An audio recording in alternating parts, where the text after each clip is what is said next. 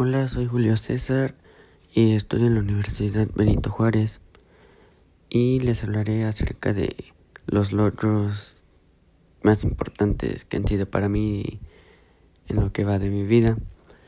Y creo que el primero pues fue salir de la secundaria que fue en el año 2015.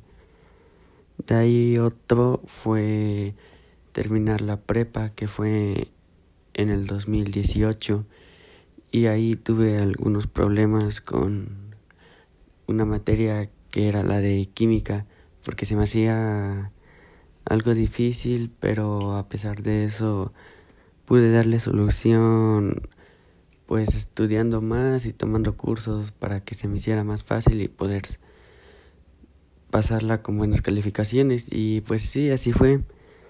Y otro logro que quisiera lograr sería terminar la universidad, que ya falta poco y espero hacerlo con buen promedio. Y más adelante terminando la universidad sería tener un buen trabajo y poder lograr todos mis sueños.